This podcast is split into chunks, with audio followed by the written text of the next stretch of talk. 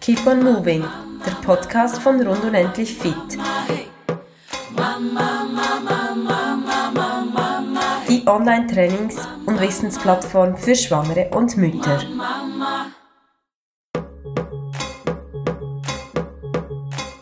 So,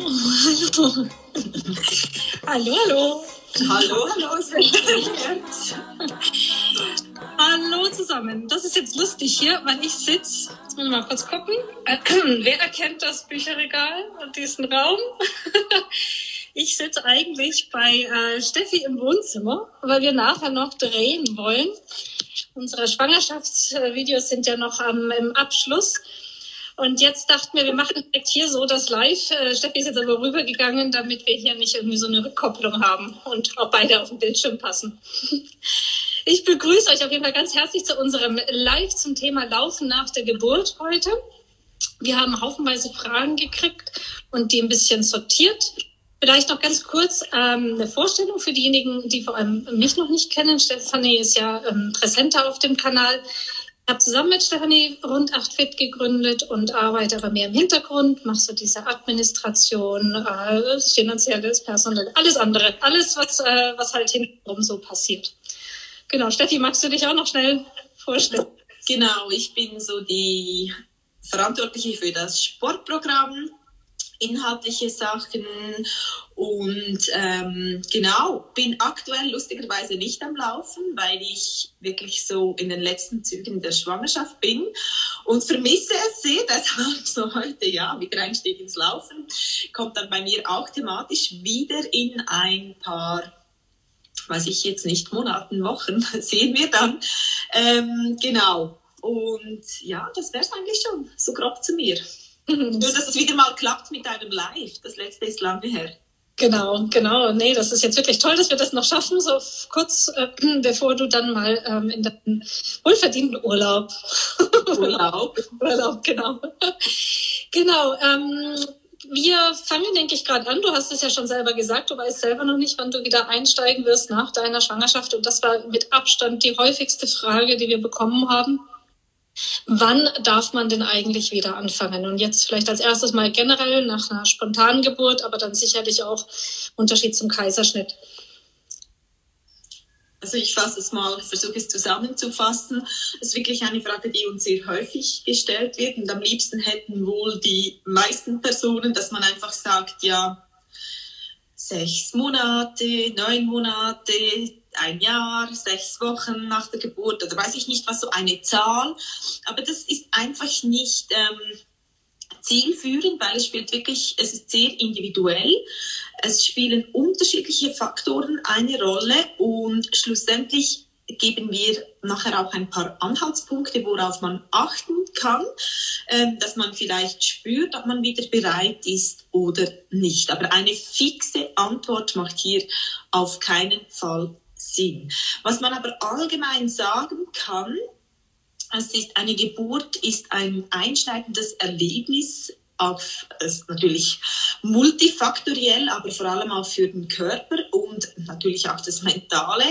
Und wenn man jetzt beispielsweise, vergleiche ich es oft, dann ist es auch etwas, ähm, kann man es besser nachvollziehen, als hätte man eine Verletzung im Sport. Wenn ich beispielsweise meinen Fuß übertrampe, also ein ähm, Bänderverletzung habe, dann mache ich ja auch nicht so, dass ich gewisse Wochen pausiere und dann sofort wieder Laufschuhe an und los. Auch dort bereite ich mich so vor, dass ich beispielsweise Übungen mache und dann vielleicht eben wieder mit Walking starte und dann vielleicht langsam wieder steigere, aber sicher nicht ans Trainingspensum anknüpfe, wo ich vorher war. Mhm.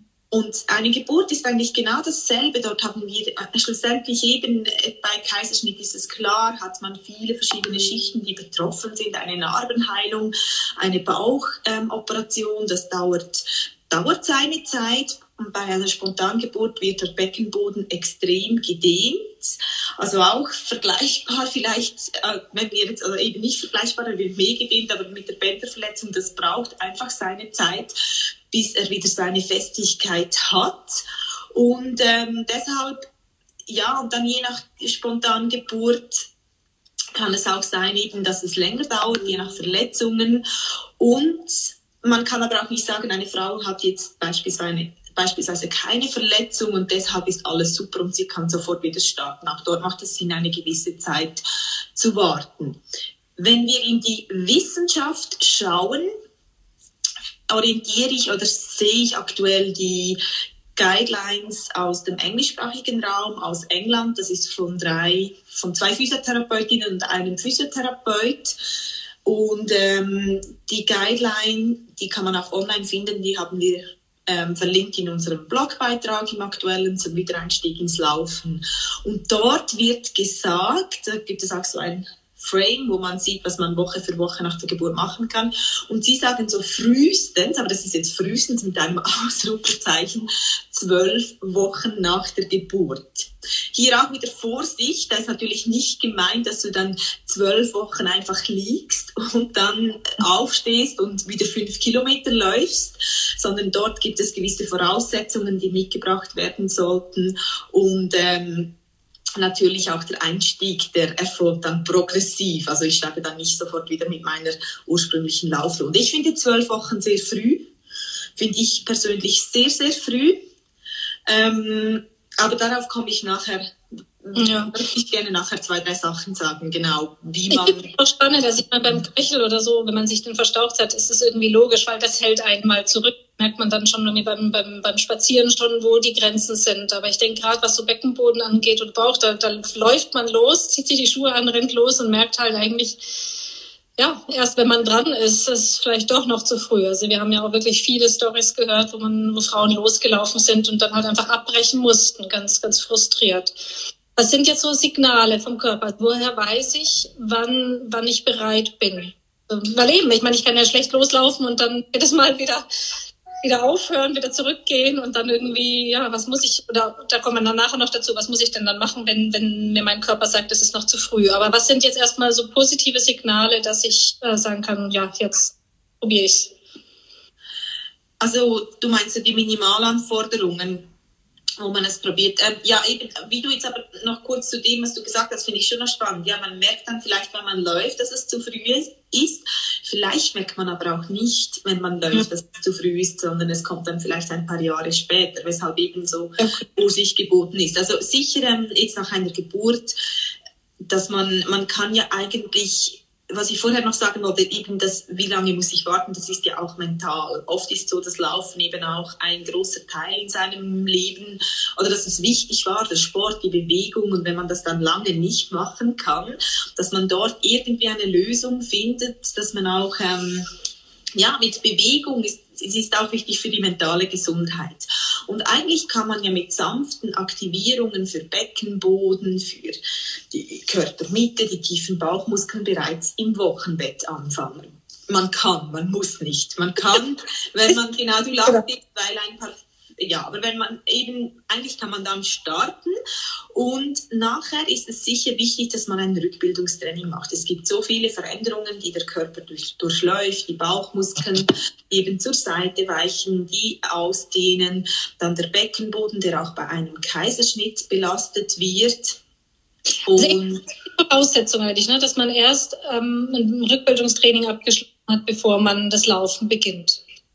Genau, das finde ich eigentlich so eine Minimalvoraussetzung, wobei hier auch wieder äh, es wäre natürlich noch gut, wenn man gewisse Übungen noch aufbauend macht nach dem Rückbildungstraining, weil nicht alle Rückbildungstraining haben die integriert. Wir haben das am Schluss, aber nicht alle, dass man eben beispielsweise Fokus auf Kraft, Fokus auf Stabilität, Laufen ist immer auf einem Bein, dass man dort auch Einbeinübungen macht, dass man ähm, auch den Beckenboden, die Körpermitte, den ganzen Körper auf die Impact-Belastung, also auf die ja. ähm, Schläge vorbereitet. Das heißt beispielsweise reflektorisches oder reflexives Beckenbodentraining macht das kann beispielsweise sein, wir haben ein Video dazu auf YouTube, ähm, dass man ähm, so schnelle Füße macht und versucht, ähm, dort eben die Übung beispielsweise eine Minute auszuführen und es ist ja so, vielleicht nehme ich das schon mal vorne weg, weil das auch immer wieder etwas ist, was die Frauen, also was viele Frauen fragen. Ja, wenn ich jetzt loslaufe, muss ich den Beckenboden die ganze Zeit anziehen und die Bauchmuskeln womöglich auch noch. Und dann sage ich immer, nein, dein Beckenboden muss so bereit sein, dass er eben mitschwingt mit der Bewegung. Du musst nichts ähm, die ganze Zeit anspannen, das führt nachher ganz sicher zu Problemen sondern der schwingt mit und der muss bereit sein.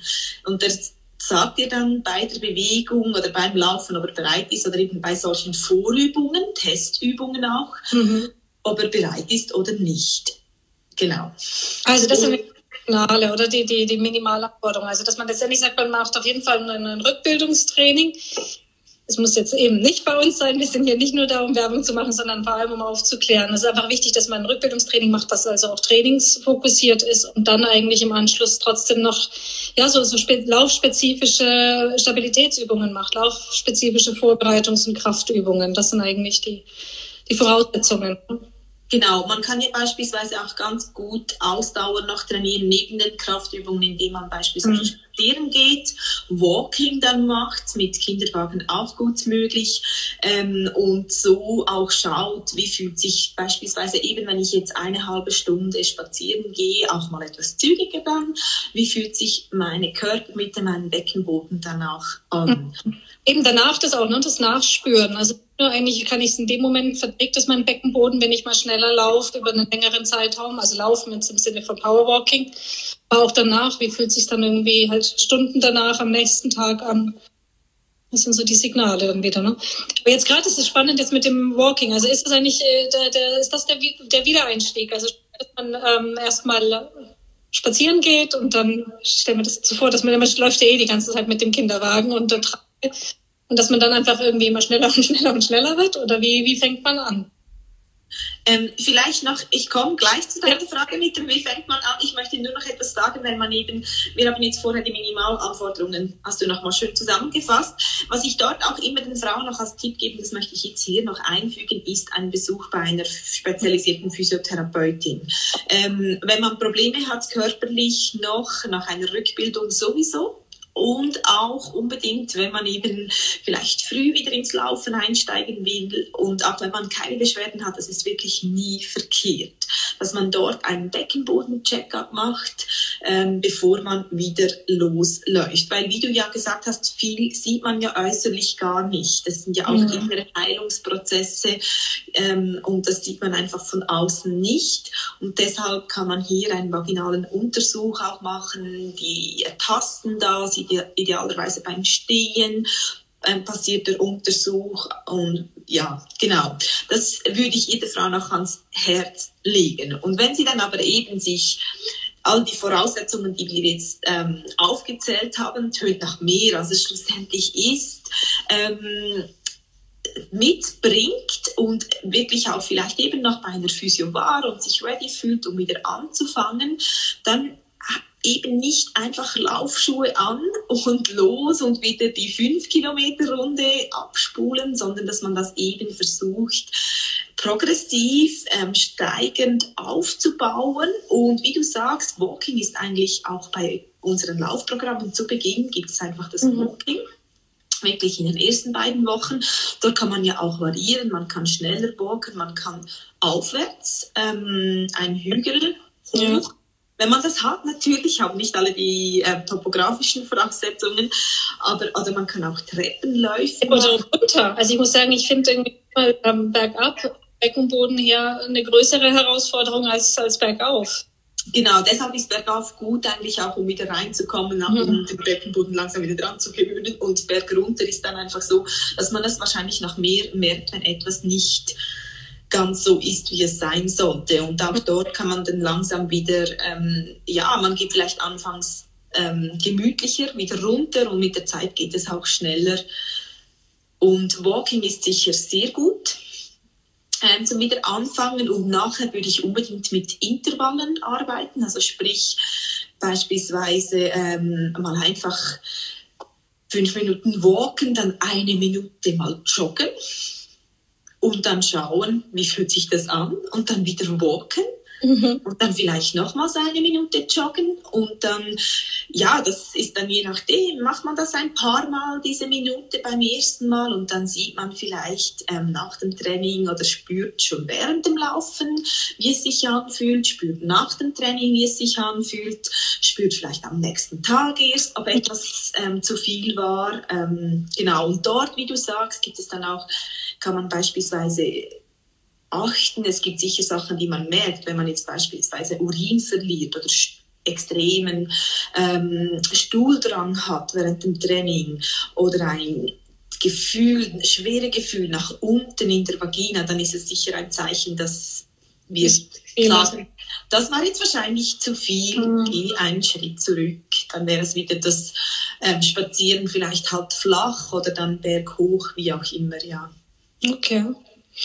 Jetzt sind wir schon bei diesen, ähm, bei den eigentlich speziellen Problemen. Da haben wir ja auch sehr viele Fragen gekriegt. Jetzt, ähm, wenn du jetzt gerade von, von diesem ähm, schwere Gefühl nach unten gesprochen hast, also wenn jetzt jemand eine, eine Gebärmuttersenkung hat oder Organsenkung ganz, ähm, darf man dann laufen? Also ich meine, das ist ja, also es ist, es gibt ja auch die unterschiedlichen Stadien, diese unterschiedlichen ähm, Grade von wie stark eigentlich das ausgeprägt ist jetzt so anguckt. Gibt's dann jetzt, äh, darf man dann gar nicht mehr oder was ist da denn die, der Ansatz? Das spielt sicher eine Rolle, wo du stehst. Wenn du jetzt wirklich zwölf Wochen nach der Geburt mhm. bist mhm. und du hast das irgendwie, ähm, warst du beim Arzt äh, bei, oder bei einer Ärztin im Abschlussuntersuch oder wie, weshalb auch immer du weißt von deiner Senkung, dann würde ich dir sicher nicht raten, schon wieder einzusteigen. Dann ist es sicher ähm, besser, wenn du den Fokus nochmals auf die auf diese äh, wirklich auf ein ganzheitliches Beckenbodentraining richtest, vielleicht auch im Hintergrund hast, ähm, dass du eben, wenn du noch stillst, dass die Hormonlage auch eine andere ist dass eben oft ähm, viel noch weicher ist im Körper, was natürlich auch Senkungsbeschwerden spürbarer machen kann und oft auch nach dem Abstillen dann wieder verbessert, was nicht ein Grund sein sollte fürs Abstillen, dass man dort so ganzheitlich denkt. Da würde ich sicher nicht jetzt unbedingt ähm, empfehlen, sofort zu starten. Und wenn wirklich nur in Rücksprache mit einer Fachperson, dass man das eins zu eins anschaut. Also dort machen pauschale Aussagen keinen Sinn.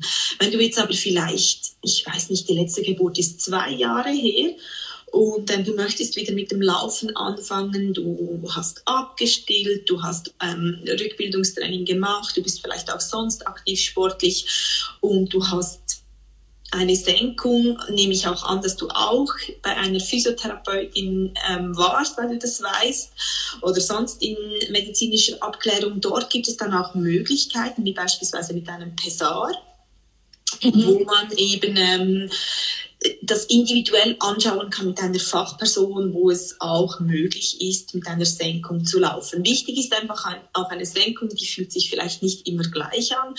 Gerade äh, mit dem Zyklus, dass man mhm. dort mhm. vielleicht sich auch mal aufschreibt, wie fühlt sich das bei mir im Zyklusverlauf an und dann vielleicht an den Tagen, wo es sich wirklich nicht ähm, gut anfühlt, dass man an diesen Tagen das Laufen sein lässt. Ist oft um den Eisprung oder bei der Menstruation oder äh, vor der Menstruation oder direkt bei Beginn. Das, mhm. ja.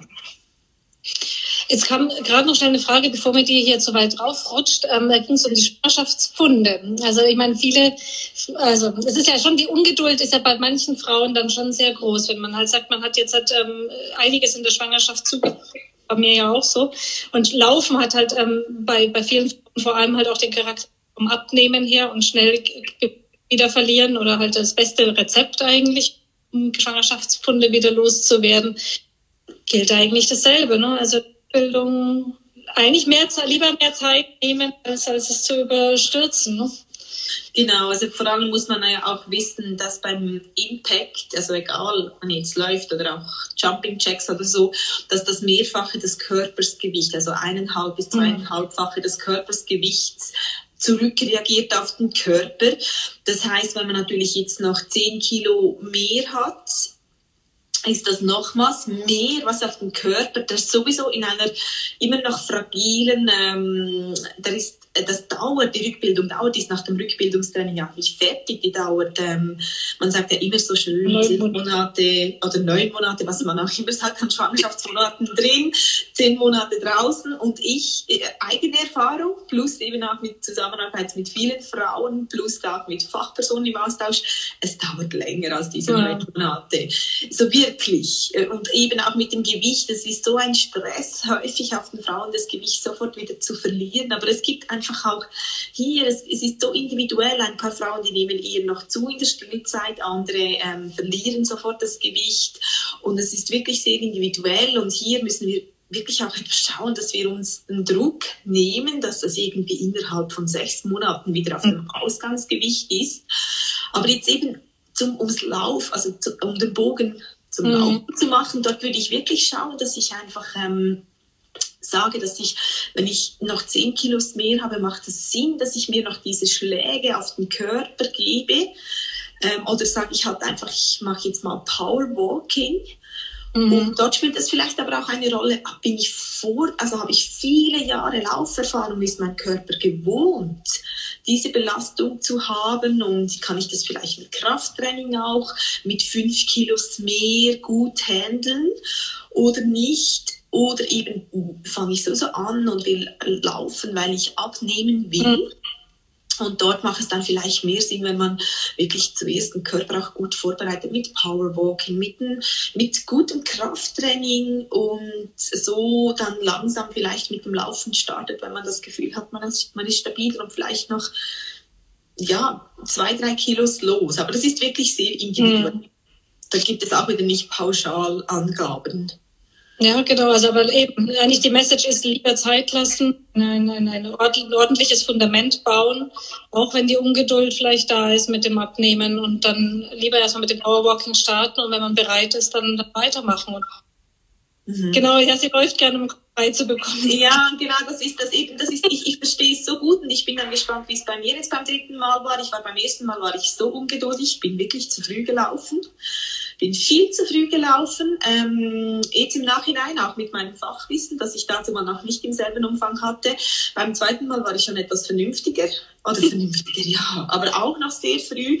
Und jetzt habe ich wirklich das Gefühl, ich lasse mir nochmals mehr Zeit. Aber wie es dann wird, weil ich jetzt auch in der Schwangerschaft früher aufgehört habe als in den anderen Schwangerschaften, es ist so schwierig und das Mentale, das ist so, eben, das sage ich immer, das ist wirklich, ich verstehe das so gut wenn man vorher auch gelaufen ist beispielsweise, das gibt einem so viel. Und darauf zu, verzi oder zu verzichten, man weiß ja dann eigentlich, tut man seinem Körper langfristig etwas Gutes. Es ist ja nicht nur das Jahr nach der Geburt, sondern vielleicht kommen Probleme dann erst in den ja, nächsten Jahren. Aber eben, dass dann wirklich, dass man dort die richtige Mischung findet. Und man muss auch sagen, wenn ich jetzt einmal laufe und vielleicht zu früh laufe und dann Urin verliere, heißt es auch noch nicht, dass ich zerstört bin und dass es dann nachher nie mehr wird. Also da muss man auch vorsichtig sein.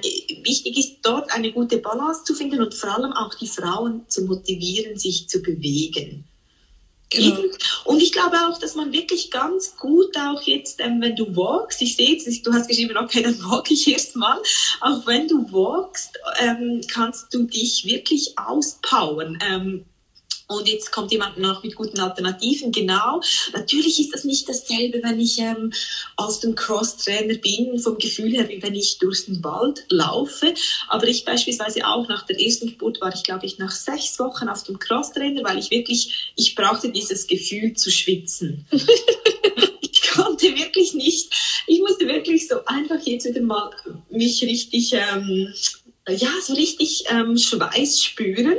Und dann war sicher der Crosstrainer ähm, für mich eine gute Variante, weil dort hatte ich die Schläge nicht. Natürlich braucht es auch etwas Stabilität in der Mitte, aber ich konnte wieder einmal schwitzen und es hat mir sehr gut getan.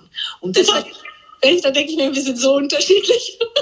ich war also wirklich, ich weiß nicht, wann ich das erste Mal Sport gemacht habe nach der Geburt. Das hat auf jeden Fall eine Weile gedauert. Das Gefühl hatte ich nicht.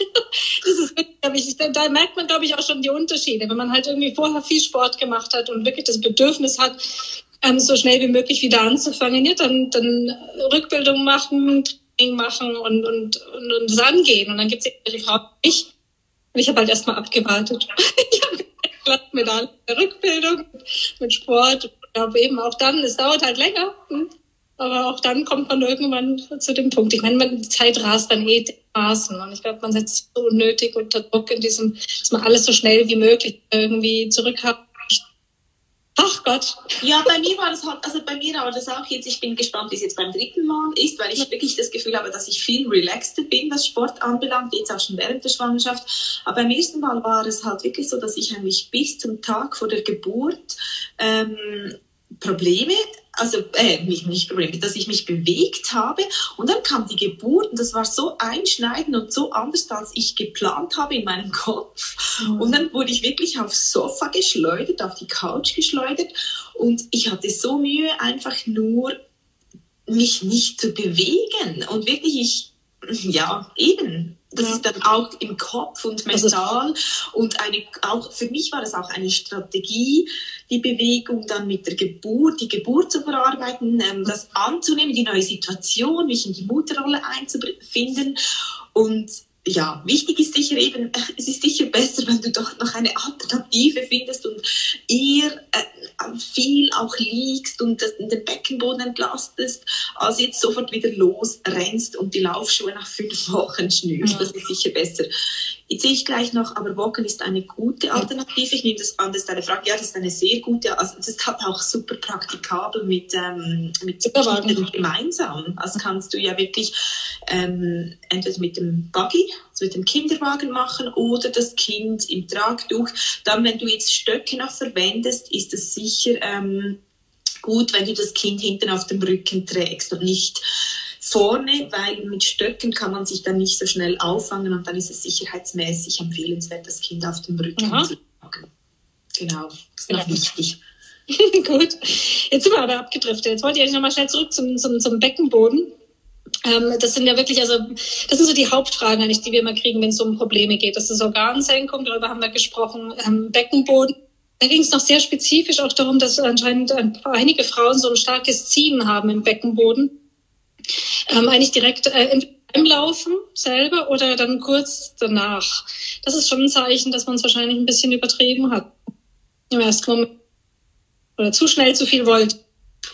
Ja, das Ziel, das, das, das müsste ich jetzt, ich weiß, wir haben so Fragen gekriegt, das Ziel müsste ich jetzt noch spezifiziert haben. Mhm. Es kann natürlich, eben es kann ähm, ein Signal sein, dass es zu viel war und ähm, eben so das Gefühl von Schwere, Druck nach unten ist dann schon so eher das Signal, einen Schritt zurückgehen oder eben das noch mit einer Fachperson anzuschauen.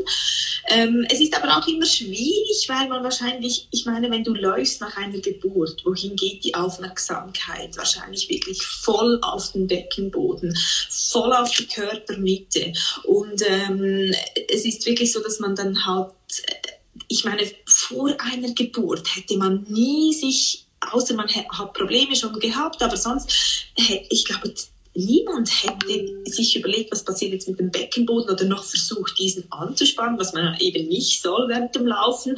Und nach der Geburt ist eben schon so, dass die Aufmerksamkeit voll dorthin geht und dass ich habe eben auch schon ähm, kürzlich bei einem Podcast gehört, dass eine Frau, sie ist selber Physio und sie hat dann wirklich so gedacht, sie hätte eine Senkung von den Symptomen her und ähm, hat wirklich so sich das, sie hat eben immer, wenn sie Sport gemacht hat, nicht nur jetzt beim Laufen, sich so darauf geachtet, sie war sich so sicher und sie hat sich dann untersuchen lassen, mehrmals und es kam nie etwas in diese Richtung raus und sie hat sich wahrscheinlich so, weil sie so viel wusste auch von ihrem beruflichen Hintergrund, dass sie sich so darauf fokussiert hat, dass sie sich das, sie hat nachher gesagt, ich habe mir das eingebildet. Ich will jetzt das nicht sagen, dass man sich das Zielen einbildet, überhaupt nicht, aber man, ja, dort muss man auch wieder schauen, wie ist es genau, wie sind die Beschwerden. Es kann eben auch sein, wenn der Ziehen nachher auftritt, dass man vielleicht eben zu viel Spannung reingebracht hat, dass der Beckenboden verspannt ist.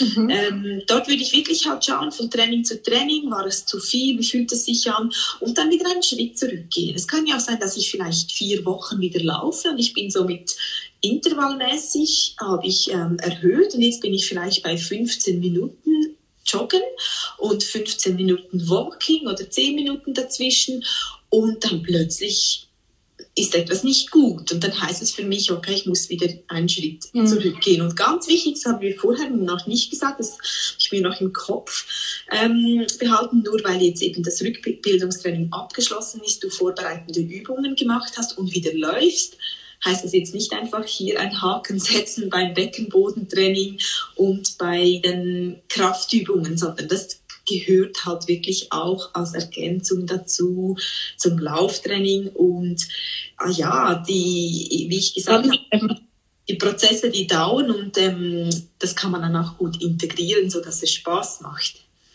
Ja. ah, kein Rinja, ne? Freut sich auf den Kurs ab Montag bei uns. Das ist schön. Das freut uns zu hören. Schreib doch nochmal, ob du jetzt in Bildung oder Laufprogramm dabei bist. Wir starten ja beides.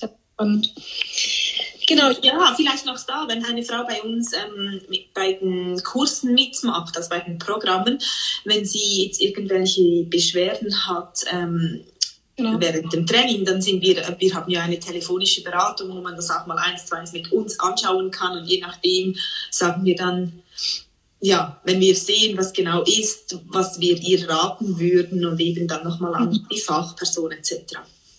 Genau. Genau, jetzt gehen wir doch mal weiter zur Rektusdiastase. Das ist ja auch ein Thema, was bei uns irgendwie immer wieder in unterschiedlichen Formen thematisiert wird. Jetzt Rektusdiastase laufen. Wenn jetzt, ähm, es war die Frage jetzt ganz konkret, circa zwei Finger breit, ähm, darf man laufen mit Rektusdiastase? Bevor wir zu den Hilfsmitteln da kommen, die ich sehr spannend fand. Ähm, ja, das ist auch wieder eine Frage. Das Warum, wann, wie spielt eine Rolle. Ähm, auf jeden Fall, ähm, Rektusdiastase, nur schon wenn ich höre, zwei Finger breit, dort ist eigentlich so, dass zwei Finger breit, ähm, das ist das hier ungefähr, dass das nicht per se eine Rektusdiastase ist. Also laut Definition sind es ja dann mehr als zwei Finger und oft ist das wirklich so immer noch in den Köpfen. Ich habe gerade gestern noch einen Post in der Story geteilt. Wir erwähnen das auch immer wieder. Ähm, die, die Bauchmuskeln, die sind nicht aneinander die sind auch vor einer ersten Schwangerschaft nicht aneinander. Das sieht man ja sehr gut, wenn jemand ein ausgebildetes Sixpack hat, dass dort die Linea alba dazwischen ist, dass es nicht aneinander ist. Also zwei Finger muss nicht, ähm, also ist ist nicht, kann durchaus ganz normal sein nach einer Schwangerschaft. Das mal noch zu Rektusdiastase. Wir haben auch ein Live dazu, wo es ausführlichere Antworten gibt. Aber das ist mir einfach wichtig. Und jetzt in Formen, ne? Das ist auch noch, dass mir neulich wieder zu die Hände gekommen in Formen von Rektusdiastase. Genau. genau. Und jetzt aber, wenn ich wirklich vielleicht ähm, mehrere Finger habe, dort spielt das auch wieder eine Rolle. Wenn ich jetzt eine Rektusdiastase wirklich direkt nach dem Rückbildungstraining noch habe, ähm, dort würde ich auch zuerst noch Fokus wirklich auf das Stabilisieren, ich sage nicht auf das Schließen, auf das Stabilisieren der Rektusdiastase legen, wirklich auch nochmals schauen, dass die stabil ist, vielleicht auch dann mal später, bevor ich wieder einsteigen will, ein Video mache, wenn ich beispielsweise Jumping Checks mache oder laufe an Ort und Stelle mit dem ähm, dass ich den Bauch sehe, wie verhält sich mein Bauch überhaupt, wenn ich die Impacts habe? Wie sieht mhm. es aus? Wie stabil ist dort meine Rektusdiastase? Weil ja, man denkt ja manchmal gar nicht so an einfache Sachen. Und wenn aber jetzt eine Frau... Video macht von mir, während ich Jumping Jacks mache, dann wird sehen, Du würdest dann sehen, beispielsweise, wenn es wirklich überhaupt nicht stabil ist oder wenn sich das jedes Mal ähm, sehr fest raus, also wenn sich ähm, durch die Linea alba, wenn wirklich das ähm, der Bauch rausgedrückt wird. Und dort muss man dann auch wieder abschätzen. Aber ich finde immer ein Video machen, auch bei Übungen, wenn man sich nicht sicher ist, ob das jetzt zu viel war. Äh, mach mal ein Video mit deinem Bauch und schau, wie sieht das aus. Ich weiß nicht, wir haben irgendwann mal, haben wir bei mir, hast du bei mir die Rektusdiastase irgendwie gemessen und mir gezeigt. Und jedes Mal, wenn, wenn du gesagt hast, schau hin, dann war sie wieder weg. Und wieder weg, äh, dann konnte wieder sehen. Also das ist halt einfach in dem Moment, wenn man den Kopf schon irgendwie anders hält und anders bewegt, dann sieht es wieder ganz anders aus. Deswegen finde ich das lustig mit dem Video, ja. Mhm. Nein, ich finde das wirklich hilfreich und auch beim, beim, beim Bauch eigentlich dasselbe wie beim Beckenboden. Der sollte ja nicht dauernd angespannt sein. Also sollte es ja nicht, natürlich eine gute Haltung, es hilft, wenn man sich auch beim Laufen lang denkt. Das, das richtet automatisch auf, gibt eben automatisch Aktivität ähm, in den Beckenboden, aber auch in die tiefen Bauchmuskeln. Und dann eben, ähm, das kann helfen, aber nicht, dass ich jetzt via tiefe Bauchmuskeln Spannung aufbaue und das während einem 5 Kilometer Lauf hatte, das ist einfach nicht praktikabel. Aber jetzt nochmals zu Rektusdiastase, wenn die wirklich halt noch da ist und du vielleicht ein Jahr nach einer Geburt bist, du kannst, das heißt nicht, dass du zerstört bist und dort spielt das auch wieder eine Rolle. Sind das zwei Hände, die reinpassen? Ja, dann braucht es wahrscheinlich ähm, andere Vorgehensweisen. Aber wenn das jetzt beispielsweise drei Finger sind, dreieinhalb Finger und du hast die wirklich gut stabilisiert, vielleicht hast du auch mit einer Fachperson das angeschaut und wirklich noch ausgeschöpft, was du ausschöpfen kannst und du hast, ähm, wenn du jetzt auch beispielsweise das Laufen langsam wieder startest, keine Probleme dann spricht nichts dagegen, jahrelang aufs Laufen zu verzichten, weil du eine Rektusdiastase mhm. hast. Aber Impacts haben natürlich auch wieder wie überall mehr Belastung aufs Gewebe, dann eben auch beim Bauch, ebenso wie beim Beckenboden. Das ist halt einfach eine größere Belastung. Aber es heißt nicht, dass du dann immer, oder die muss geschlossen sein, was ja eben nicht, sie kann ja, ja auch sehr stabil sein mit dreieinhalb Fingern ja, könnte man jetzt auch wieder ein eigenes Live noch dazu machen. Aber es gibt, glaube ich, noch eine spannende Frage in diesem Zusammenhang. Was ja, diese Unterhosen, ne? Das genau. spannend. Davon habe ich noch nie gehört. Also erstens denke ich bei Stützunterhosen äh, im ersten Moment eher an, an Beckenboden. Aber das ist ja wirklich, da habe ich mich dann, als ich die Frage gesehen habe, ich habe gar nicht kapiert. Ich habe den mit dem Beckenboden in Zusammenhang gebracht und dachte mir, wie soll denn da irgendwas, was, also das äh, sah interessant aus, wäre vielleicht noch eine Entdeckung. Aber es um, ging um die Rektusdiastase, ne? Also wie man, und das hast du mir heute Morgen erklärt. Ich bin nicht mal sicher, ob es um die Rektusdiastase ging. Es ist einfach, ähm, dass alles ein bisschen zusammenhält. Beim Laufen habe ich das Gefühl, dass noch nicht alles hält, wie es sollte. Kann ja kann ja auch alles so sein in der Bauchregion, muss auch nicht unbedingt Rektusdiastase sein. Ähm, hier, es gibt ja auch Gurte, ist auch wieder ein Thema für sich, nehme ich dann sicher im Zusammenhang mit meiner Regeneration noch auf.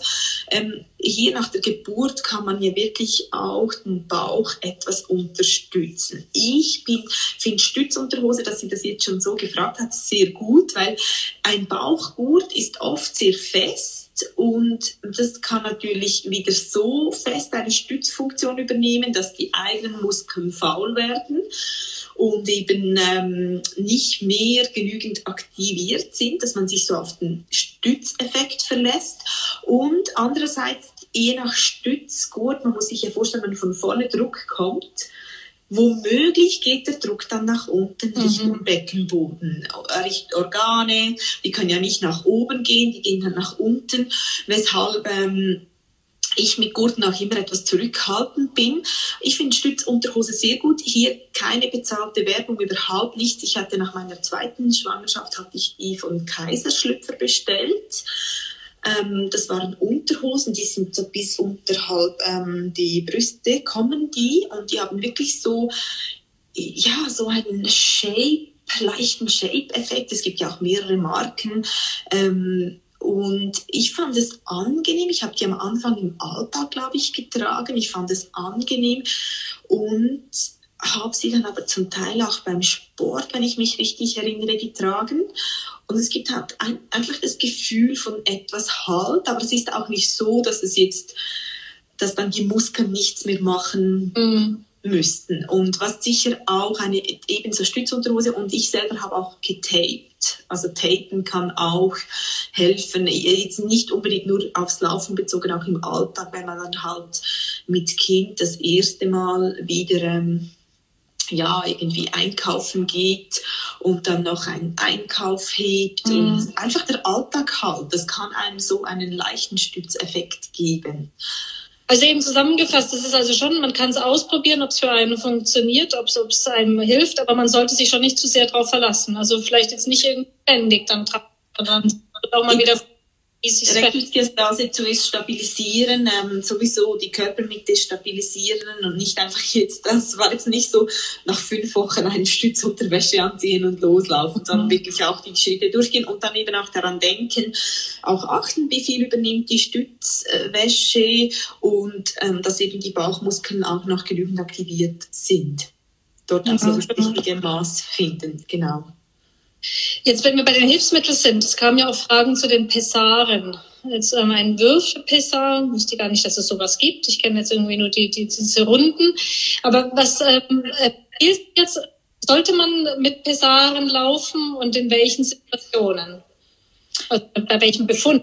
So, also ja. sowieso Pessar bestelle ich mir nicht einfach übers Internet und ähm, nimm dann irgendwie einen und äh, nutze den, sondern ein Pessar passiert eigentlich, also zuerst mal Pessar, vielleicht für diejenigen, die nicht wissen, was ein Pessar ist. Das ist, ähm, ach, wie kann ich das jetzt wieder so beschreiben? Es ist wie eine Unterstützung, dass du in die Vagina einführst für deine Organe, also so ein Halt oder auch für die Scheidenwände, je nachdem. Ähm, Sieht so aus wie ein Vibrationscup eigentlich, oder? Also, ja, kann, aber es gibt eben so viele verschiedene. Es gibt mhm. eben die Würfel, es gibt dann auch die Gitter, also wie ein Gitter, haben wir auch mal ein Video dazu gemacht. Ähm, es gibt ganz verschiedene. Es gibt wirklich viele also, verschiedene Möglichkeiten. Sorry? Ein Würfel ist wirklich ein Würfel mit Ecken und Kanten. Ja, das, das je nach, äh, je nach ähm, Modell ist er auch wieder so ähm, eingerundet. Es, es gibt ganz viele verschiedene Modelle, Marken. Äh, dort ist es einfach wichtig, dass man das weil eben das ist ja wirklich sehr individuell auch von der Größe, dass man das mit einer Fachperson mhm. anschaut. Und auch je nach Beschwerden, äh, es kann sein, dass man ein Pessar erhält bei Inkontinenz oder eben bei einer bei Senkungsbeschwerden. Und das muss wirklich mit einer Fachperson angeschaut werden. Es ist einfach gut zu wissen, dass es diese Möglichkeit gibt.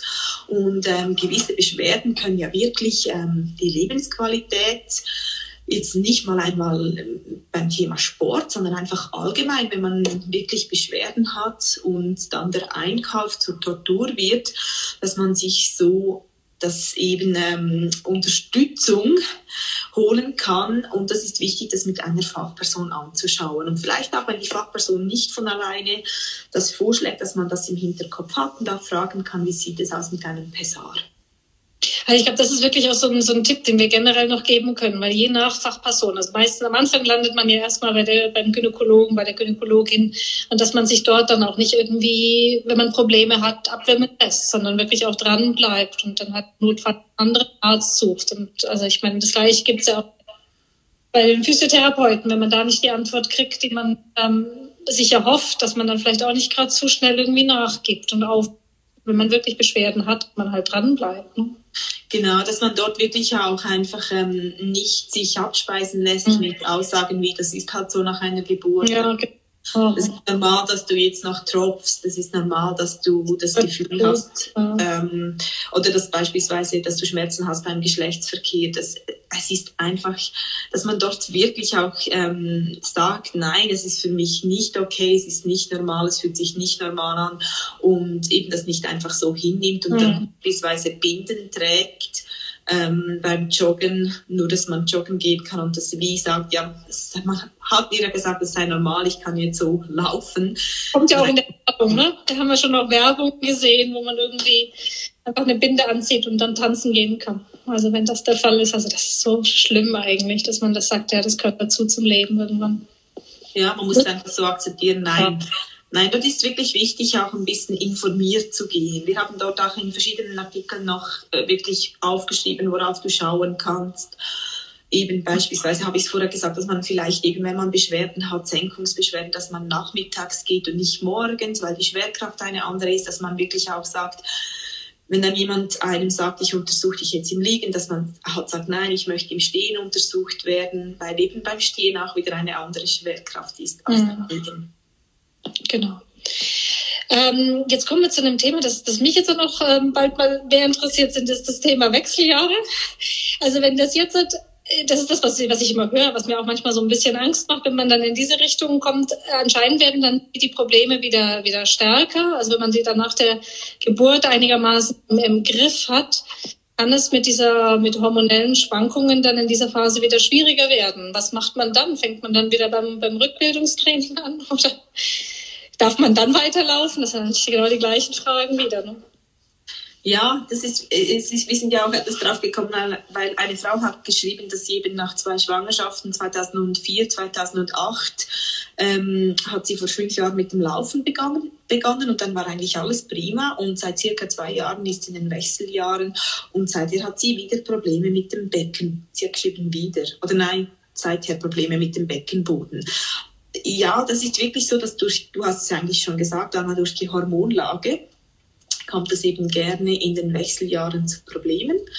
Und ähm, deshalb sage ich, ist es immer so wichtig, dass wir eigentlich den Beckenboden nicht nach einem Rückbildungstraining von der Liste mhm. abhaken, sondern dass wir den immer integrieren und eigentlich auch dranbleiben, auch für später. Und es ist jetzt aber auch nicht zu spät, wenn man jetzt bereits in den Wechseljahren ist und eben plötzlich wieder Probleme hat, dass man dort ein ganzheitliches Beckenbodentraining in seinen Alltag integriert und auch rund um seinen Sport.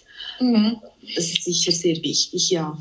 Aber eben auch wieder zum Arzt eigentlich, ne? oder auch sich wieder Hilfe holen. Genau, also je nachdem, je nach Auswirkung. Äh, man kann ja auch sagen, ähm, wenn es jetzt, man kann mal versuchen, wirklich mit dem Beckenboden, wenn man nichts gemacht hat, wieder ein ganzheitliches Beckenbodentraining aufzunehmen und sonst wirklich eben auch, ja, sich Hilfe holen, ja.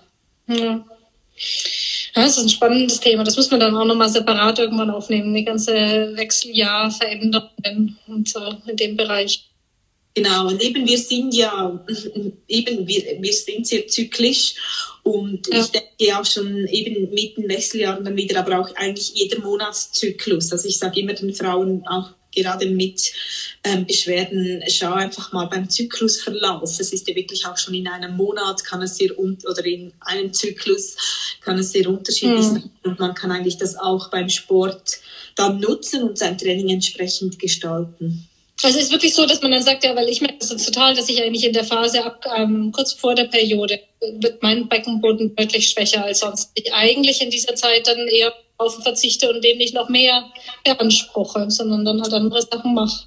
Wahrscheinlich fühlt es sich ja nicht gut an dann auch für dich, wenn du laufen gehst. Ja, es ist ja, ich müsste halt einfach vorher mal auf die Toilette und dann geht es schon. Halt wirklich so, dass man dann auf sowas mehr achten muss, dass sich ja anders fühlt. Ja, also ich denke, es ist sehr individuell, dass man seinen Umgang damit findet und auch schaut. Vielleicht hast du dann sowieso schon mehr Spannung im Beckenboden es kann auch wieder sehr unterschiedlich sein und vielleicht merkst du das und dann hilft dir eben. Der Brat ist leichter an und weicher und gar nicht irgendwie halt einfach, ja, nicht so straff. Ja, und vielleicht wird dadurch mehr verspannt und ja. du sagst, ich lege jetzt den Fokus wirklich auf Entspannung in diesen Tagen und lauf dann wieder, wenn es sich für dich gut anfühlt. Ähm, ja. Muss ja nicht unbedingt, wenn es sich sonst schon sehr, ja, wenn die Körpermitte sich eben nicht entsprechend dynamisch und ähm, gut anfühlt, musst du ja nicht unbedingt noch diese Belastung geben. Aber es ist auch wieder sehr individuell. Es gibt Frauen, die ja, die, die, spüren nicht viel und die finden, es tut ihnen gut, dann ähm, sich auszubauen. Ich glaube, das ist wirklich etwas, worauf man sich selber mal etwas notieren kann und schauen kann und dann das Training entsprechend steuert. Ja. Jetzt fand ich noch spannend mit, den, mit dem Laufmaterial. Da haben wir auch einige Fragen gekriegt. Hm, äh, überhaupt generell. Äh, die, das ist die Frage, die Frage aller Fragen. Kauft man sich erst das Material und läuft dann los? Oder schaut man erstmal, Lauf läuft los und ähm, sieht dann halt auch, welches Material man braucht? Also eigentlich mein Mann. Das ist die Standardfrage, die sich mein Mann stellt. Also eigentlich, ähm, schlussendlich braucht es ja nicht viel zum Laufen. Du brauchst einfach ein paar Laufschuhe und äh, ja, funktionelle Kleidung ist natürlich schön, aber es geht schlussendlich geht es auch zu Beginn ja, auch, Nicht jeder hat irgendwie Laufschuhe daheim, ne? Also fange fang ja. ich mit Turnschuhen erstmal zu rennen oder brauche ich eigentlich schon von vornherein mal Gute also Laufschuhe bin ich halt schon, ich, du hast in den normalen Alltagssneakern läufst, ist das sicher nicht dasselbe. Also mhm. Laufschuhe, Laufschuhe sind sicher empfehlenswert. Und dort auch ähm, würde ich, es hat jemand noch nach einem guten Modell gefragt, ähm, das ähm, gedämpft ist und dennoch relativ stabil. Dort würde ich wirklich, das ist wirklich auch wieder sehr individuell. Ich meine, was mir jetzt passt, passt vielleicht dann nicht der Mehrheit hier. Und dort kann man ja auch relativ gut in Sportgeschäften sich beraten lassen und eben auch die Schuhe anziehen und laufen und man wird vom Personal angeschaut, wie das ja. aussieht. Man muss einfach wissen, gerade nach einer Schwangerschaft können die Füße auch anders sein. Also die Füße ist ja auch gut, Fußtraining zu machen oder die Füße zu kräftigen, weil die flachen halt gerne ab, also das Fußgewölbe flacht gerne ab. Plus ähm, hast du natürlich ähm, je nachdem auch größere Füße und es ist sicher ich würde jetzt empfehlen, nicht einfach mit normalen Schuhen laufen, sondern wirklich mir ein paar Laufschuhe zu besorgen, wenn ich mit dem Laufen starten will. Und da Laden gehen und sich ähm, beraten lassen. Ne? Weil Angelika gerade noch fragt. Liebe Grüße, Angelika. genau, Angelika, unsere Heldin aus Österreich, die, für uns, die uns unterstützt beim Videomaterial.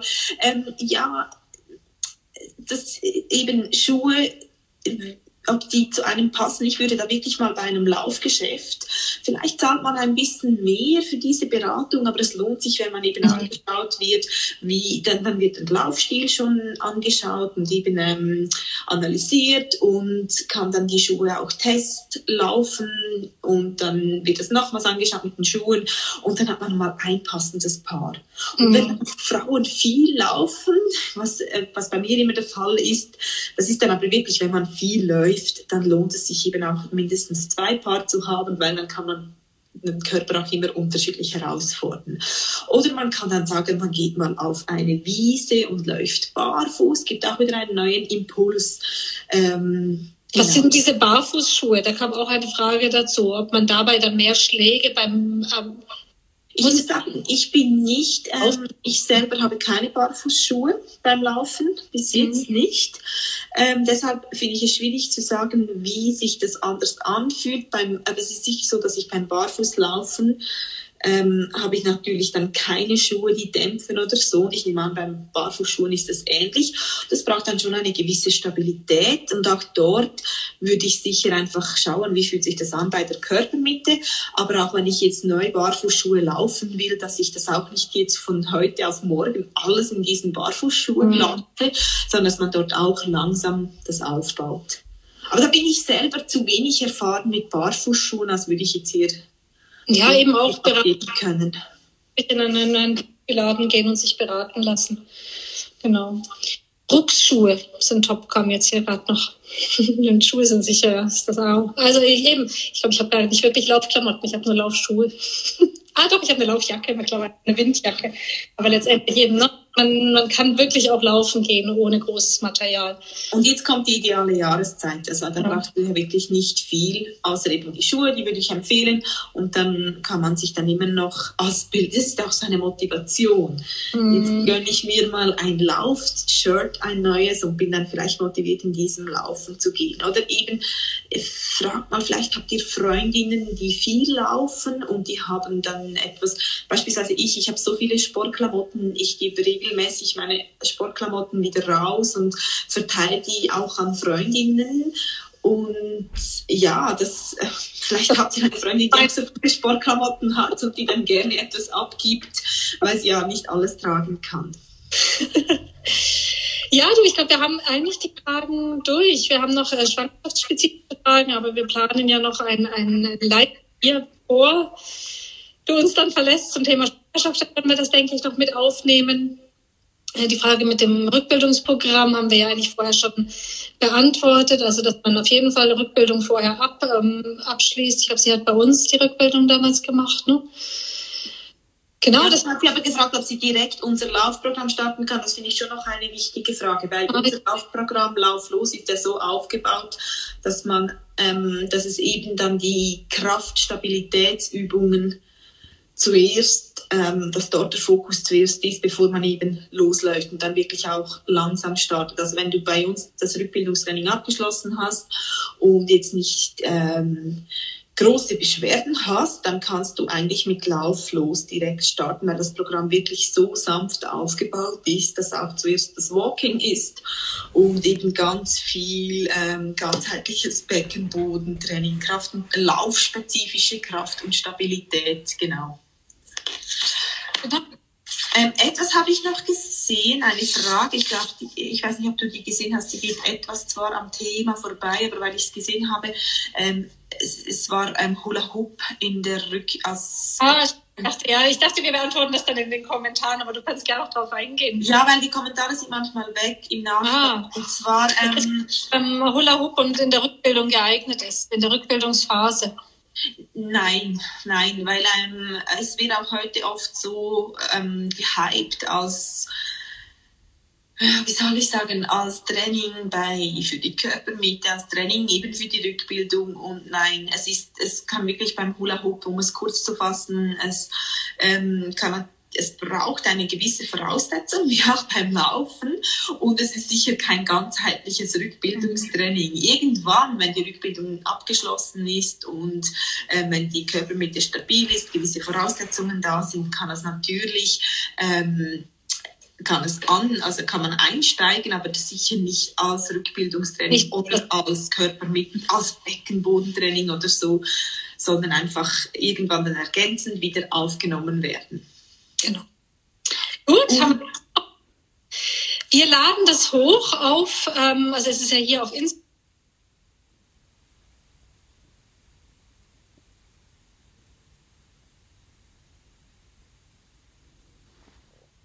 Instagram, wir werden es aber auch.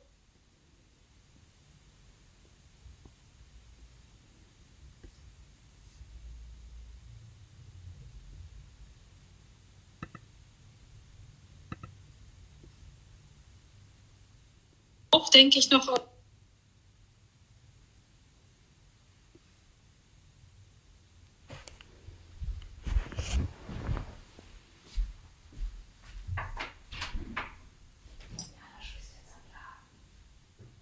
auf, YouTube hochladen und zur Verfügung stellen. Dann kann man auch so die einzelnen Passagen nochmal raussuchen, einfacher.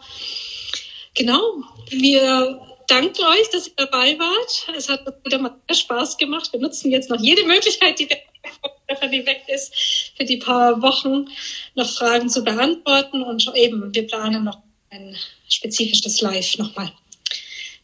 Steffi, magst du noch was sagen zum Abschluss? Ja, ich glaube einfach wichtig ist ja auch, ich, ich, ich finde es hier immer schwierig aufzuklären und eben beispielsweise sagen, dass gewisse körperliche Prozesse länger dauern ähm, in der Regeneration, wie beispielsweise die Gebärmutterbänder, die habe ich heute gar nicht erwähnt, und andererseits zu motivieren und dort die richtige Balance zu finden. Und ich hoffe, das gelingt uns, dass wir hier wirklich eine gute Balance finden, ähm, dich zu informieren, eben, dass du dich selber auch äh, einfach selber für dich entscheidest, stimmt das jetzt für mich, dass ich wieder loslaufe und andererseits eben auch motivieren.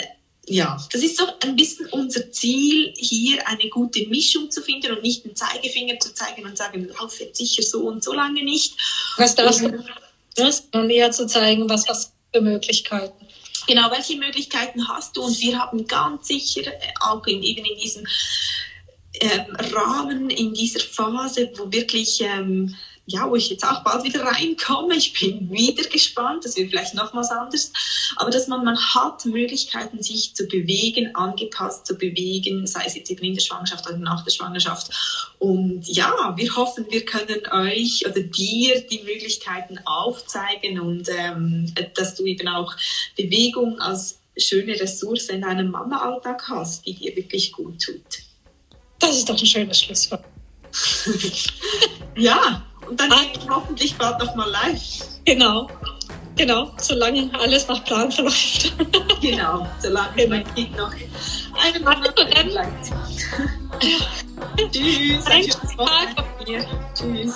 Tschüss. Mama, hey. Mama, mama. mama, mama, hey, mama, mama.